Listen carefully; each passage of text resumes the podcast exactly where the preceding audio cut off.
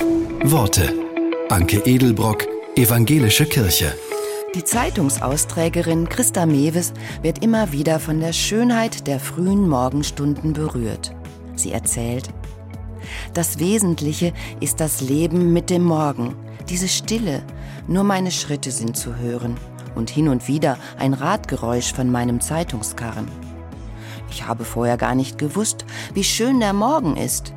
Es ist richtig spannend, denn jeder Tagesanfang ist anders. Im Frühling, wenn die Sonne schon aufgegangen ist, was für ein Fest.